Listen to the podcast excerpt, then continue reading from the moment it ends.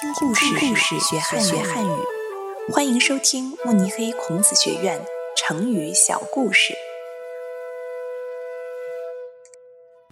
井底之蛙。从前有一只青蛙住在一口井里，它对自己的生活非常满意，经常向其他动物炫耀。有一天，它吃饱了饭，蹲在井里休息。忽然看见了一只海龟在散步，然后这只青蛙喊海龟，对它说：“快来看看我的家吧，又大又舒服。我高兴的时候就跳出井口看看外面，累的时候就在柔软的泥土上休息发呆。那些小鱼和小虾的家都比不上我的。”海龟向井里看了看，非常无奈地摇摇头。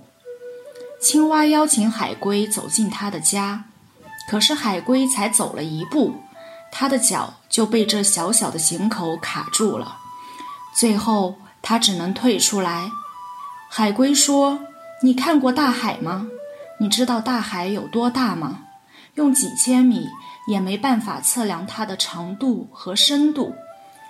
传说四千年以前，大禹做国君时，十年中发生了九次大水。”海水也没有加深。